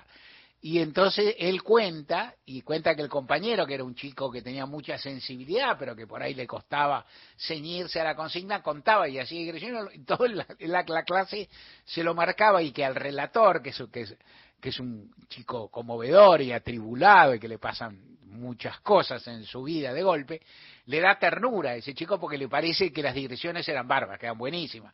Y entonces, ¿por qué cortarlo? Y qué sé yo, tema, en todo caso, los debates tienen también esa regla. Te pasás del tiempo y sos un... Es lo mismo que si, no sé, que si te dedicaras a malversar fondos. ¿Qué problema hay? Te pasaste, ah, pero las reglas son muy duras. Y entonces te dicen, no, porque si no respeta esta regla es pavada. Pero bueno, te sometes mucho al formato, hay que hacerlo. ¿Sirven o no sirven? Yo creo que al final sirven, en definitiva sirven. Algo suman y está bien bien que se expongan. En la Argentina, con la sobreexposición mediática que hay, uno podría relativizar, aunque en general lo que no hay tanto es controversias payadas, ¿no? Y esto está bueno todavía. Los temas centrales del día están en Gente de a pie. Mario Weinfeld en la radio pública. Llegan ahora las noticias de las cuatro y media de la tarde con el servicio informativo de Radio Nacional. Hasta las cinco seguimos con ustedes en Gente de a pie.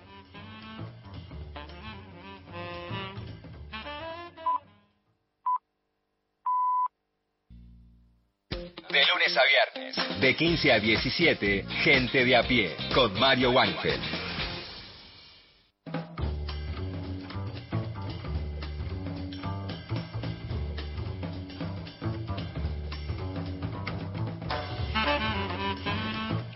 Prometido es a veces deuda y a veces las deudas se pagan. En este programa existen esos dos consignas, se cumplen a rajatabla. Mariana Enríquez, la columna de Mariana, hablando de William Friedkin. La escuchamos. Hola Mario, hola compañeros, hola oyentada, compañeros. Hoy voy con una, una muy, muy, muy reciente obituario, digamos.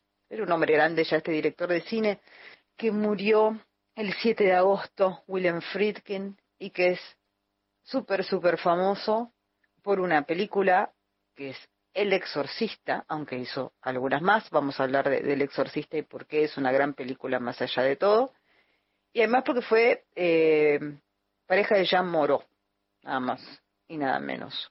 Estuvo casado dos años, que es bastante. Y de Leslie Ann Down también, que es otra.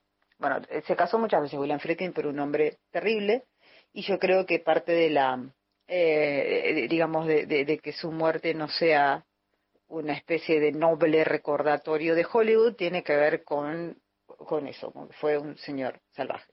William Friedkin eh, perteneció, digamos, al movimiento de los eh, eh de los años 70, que hizo aquel cine de, de, Hollywood que parecía todo cine independiente y extremo, y mucho más ahora, que son el 80% de las cosas que se hacen son tonterías que se hacen mainstream, quiero decir, es todo mainstream y bueno. Y se hizo muy, muy, muy famoso por El Exorcista, que es eh, la, película que de terror que famosamente estrenó en 1973. Para seguir hablando un poco, vamos a sacarnos de encima a El Exorcista, que es una gran película desde todo punto de vista, y es una gran película por, lo siguiente. Los que lo vieron, los que hay gente que, que, que la incluso hoy, no la quiere ver este porque, porque le da miedo y, no sé qué. Y, y, hay otros que los traumatizó. Pero si la película se ve con tranquilidad, como una película de cine, la película, la parte realmente terrorífica quizá es, es ahora, y, hora y más del principio en la que no pasa casi nada sobrenatural. Lo que es muy interesante de la película es que es una película que interroga sobre la cuestión de la ciencia, de la fe y también de eh, la intervención médica. Es una, primero, una cosa que me parece muy interesante es la protagonista, Ellen Burstyn, es una mujer eh, de mediana, no sé si mediana edad, pero definitivamente no joven, lo cual en, en esa época es muy, remar- muy remarcable, porque eso no lo hacía casi nadie, a lo mejor solo Casabets con, eh, con Gina Rowlands. Em, y es un gran papel para una mujer, o sea, la película está protagonizada por una actriz y no por una actriz joven y bella, aunque es muy bella Ellen Burstyn, pero quiero decir, convencionalmente bella, no es Margot Robbie, eh, no es Barbie. Y la otra gran protagonista también es una joven, Linda Blair, que ahí es un poco más polémico, pero bueno, en los 70 se les permitía hacer ciertas cosas a los jóvenes que hoy no, no se lo harían.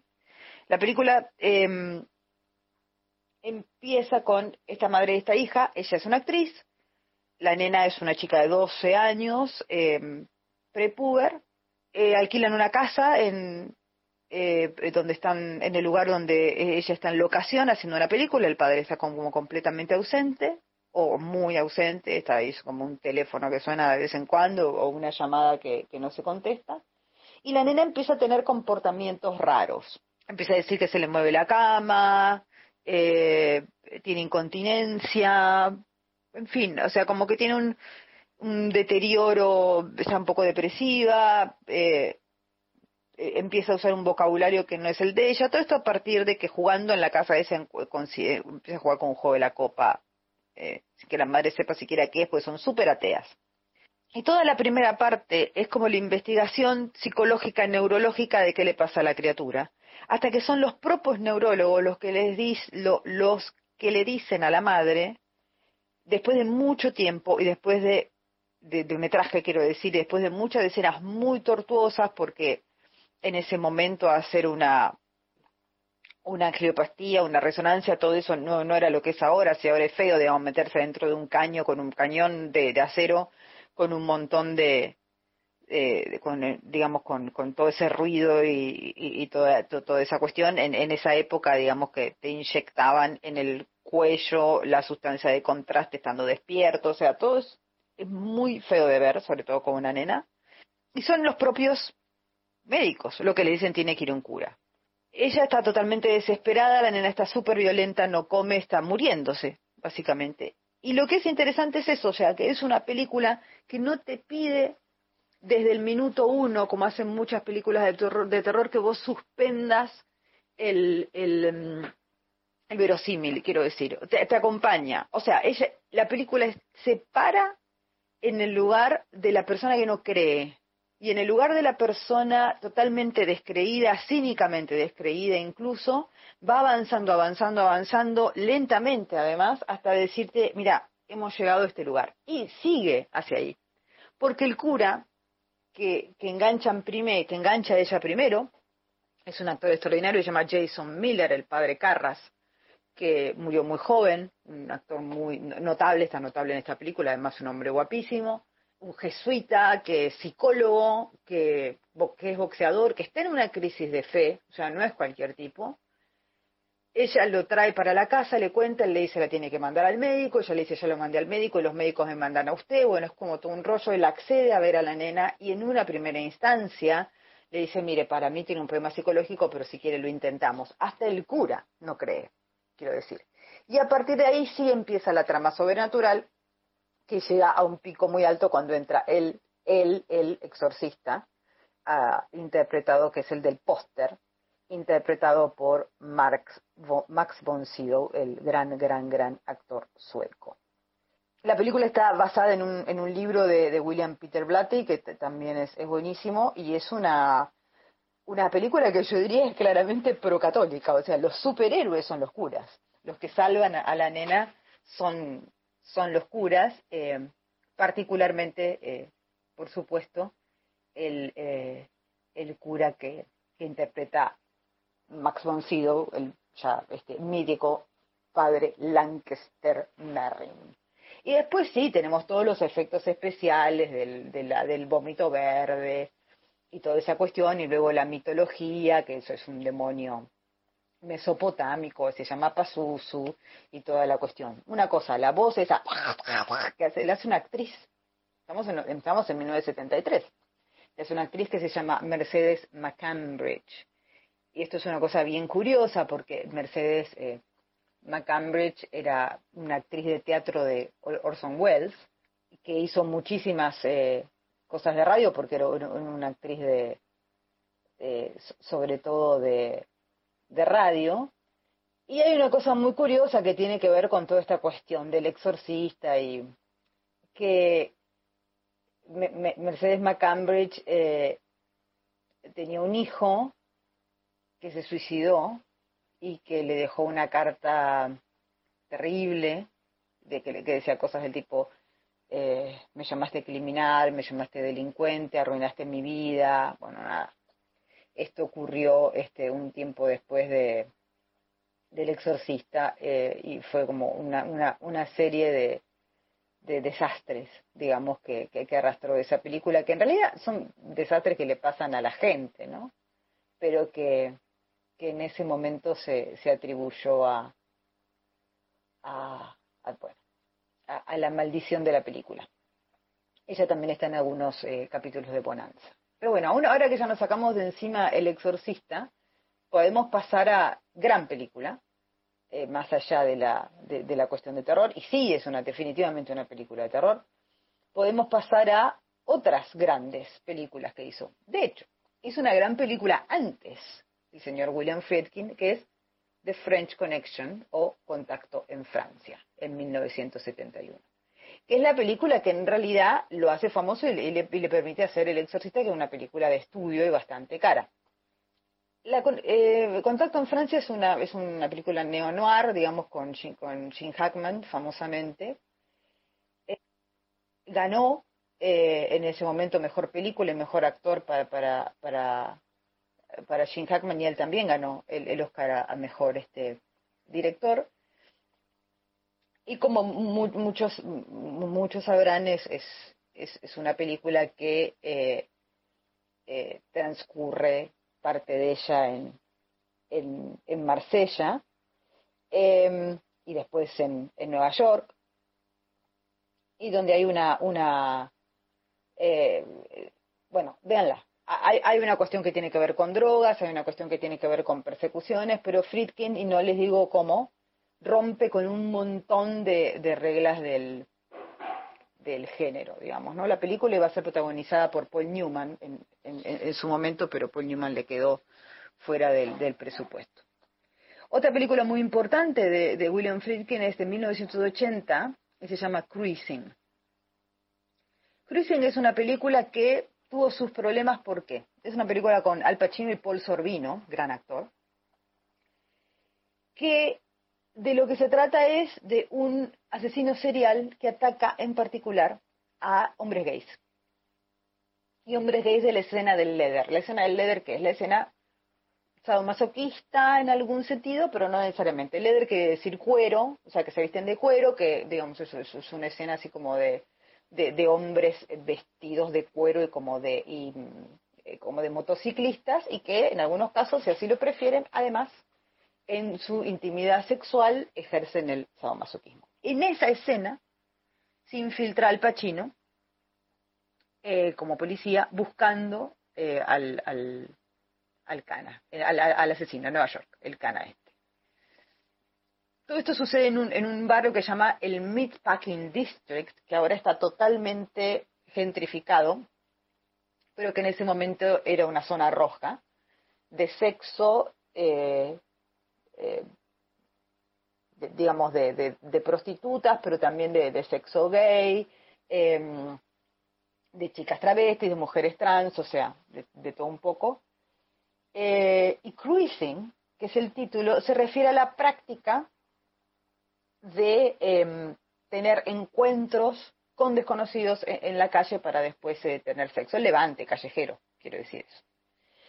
Em, porque eso es lo que hace, lo que hace el asesino, después se los lleva a los hombres a, moteles y ahí los mata. La película, a mí me parece una película extraordinaria y que sabe muchísimo acerca del mundo del que está hablando y qué sé yo, pero con los años, por una cuestión también de, de corrección política y, de cosas que increíblemente en 1980 funcionaban de, de, otra manera, eh, terminó siendo muy criticada básicamente por no, em, por no tener este, a por no presentar a, los hombres gays como, como, como gente angelical, sino como seres sexuales que en algunos casos eligen eh, tener su- sus, sus encuentros sexuales de esta manera, cosa que es una realidad. Eh, y está muy bien armada y con mucho respeto la, la, la escena, y con mucho respeto quiero decir con mucho realismo, o sea, no, no tiene de- de- demasiado, no, no, no es hablar de un comportamiento, eh, eh, digamos, de, de- encuentros sexuales, que no sea el comportamiento sexual o, o los encuentros sexuales de los heterosexuales, que también a veces hacen cosas eh, bastante raras, pasa que las hacen secreta y clandestinamente fuera de la, de, la cosa hipócrita del matrimonio, eh, no es eh, eh, tratarlos de, de- de- de inmorales ni nada que se le parezca, sino que sencillamente es tratarlos con, con realismo y con respeto, porque esta es una, un- una práctica tan legítima como cualquier otra, mientras no se haga daño y seamos todos adultos que consienten, como se sabe. Y así es en la mayor parte de los casos. Cruising, gran película, 1980 con Al Pacino. Em, un- dos más quiero no- nombrar, o tres en, en realidad. Vivir y morir en Los Ángeles, otro neo-noir, este de 1985. Quiero apuntar además que muchos de los directores que empezaron con él en, en- esa época, inclusive Francis Ford Coppola, para esta altura no estaban haciendo tan buenas películas como William Friedkin. Pequeñas, a lo mejor, pero grandes películas. Como hablé mucho de las otras, no quiero hablar demasiado de vivir y, morir en Los Ángeles, Los Ángeles, pero es a partir del, del- son dos agentes eh, eh, del servicio secreto, eh, investigadores que, que tienen una reputación bastante de, corruptos y de, y de impulsivos y de co- como desastre. Eh, y todo esto sucede aparte en un, en un ambiente político muy, eh, el, el thriller, digamos, del que no quiero decir mucho, eh, porque viste, los thrillers si contás es como un desastre, sucede eh, muy poco después de- del intento de asesinato al presidente Reagan. La película es del, como les decía, del 85. En esa película es uno de los primeros protagónicos muy importantes de un gran actor con una cara espectacular y que la cámara lo, es una bendición para la cámara que es Willem Dafoe. Dos más. Eh, 2006, Bug, una película rarísima, una de las mejores películas de adicción paranoia y, y el- el, eh, un poco esto que después terminamos viendo, es 2006, pero que terminamos viendo ahora de, de- ese Estados Unidos que tiene tantos problemas con los opiáceos y, co- y con diferentes drogas. Acá es una de las primeras películas que, que muestra eso y, y las vidas eh, totalmente desganadas y, y, y- depresivas de, de una parte de la, de la población. La, la película la, la escri- la escribió un gran, gran eh, dramaturgo que se llama Tracy Letts, eh, que hizo después una, una- un, guion muy, muy importante con Os- Osage County, que, que lo llevó como, como a otro lugar porque, porque la película la hizo Meryl Streep. Pero bueno, escribió dos películas para, para William Friedkin. La primera es esta, con otro gran actor que medio también, de alguna manera, descubrió a William Friedkin, que es Michael Shannon. Eh, búsquenlo a Michael Shannon. Michael Shannon, todo lo que hace está bien. Em, y después eh, la otra que le escribió Tracy Letts, que es la última de la que, la que voy a mencionar hoy, es una película que se llama Killer Joe. Killer Joe es una película de gótico sureño, comedia negra, oscurísima, eh, con Matthew McConaughey. Matthew McConaughey, el señor de True Detective, pero también el señor de Magic Mike y de muchas comedias románticas, un actor texano totalmente desquiciado, con una super eh, Gina Gerson, que es una gran actriz, una super, super, super sex, symbol. Es una película que transcurre en Dallas.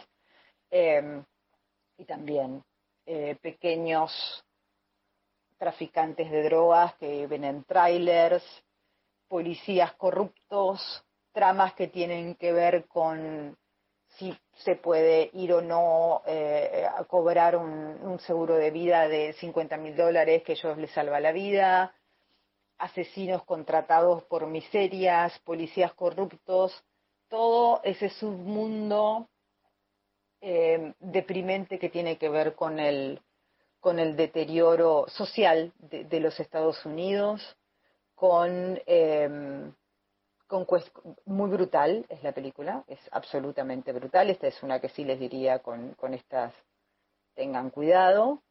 En fin, Killer Joe, gran película de 2011.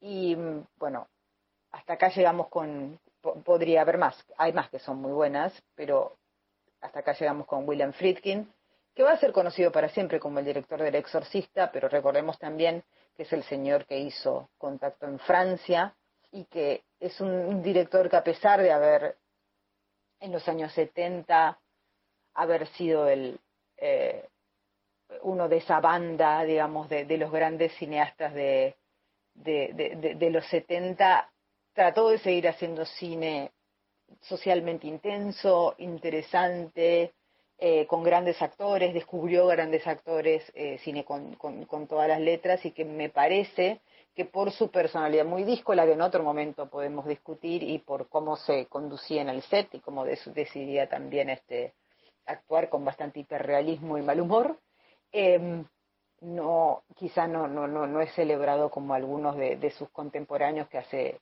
que, hace mucho tiempo que, dejaron atrás el intento de hacer cine. Bueno, me excedí un poco, pero me gusta mucho William Friedkin y, me parece que, merece ser más visto de lo que de lo que es más allá de su super éxito de que soy fan y tengo remera. Nos vemos la próxima. Mariana Enrique es una, una, una extensa columna sobre William Friedkin.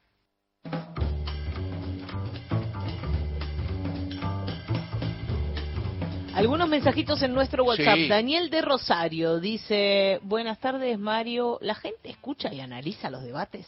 ¿O es para una minoría politizada? Te doy un ejemplo. Cuando se presentó del CEL al debate para gobernador de Santa Fe, dijo cualquier estupidez y chistes porque no entendía nada y casi gana. ¿Cómo lo explicás? Dice Daniel de Rosario. Y Daniel de los Cipreses Chubut, otro Daniel, Sí. dice, la máquina del tiempo, después de escuchar los audios, Sí. Acaba de demostrar que la inteligencia del pueblo argentino está severamente dañada por haberle creído al mamerto en 2015. Daniel de Los Cipreses, Chubut. Claro.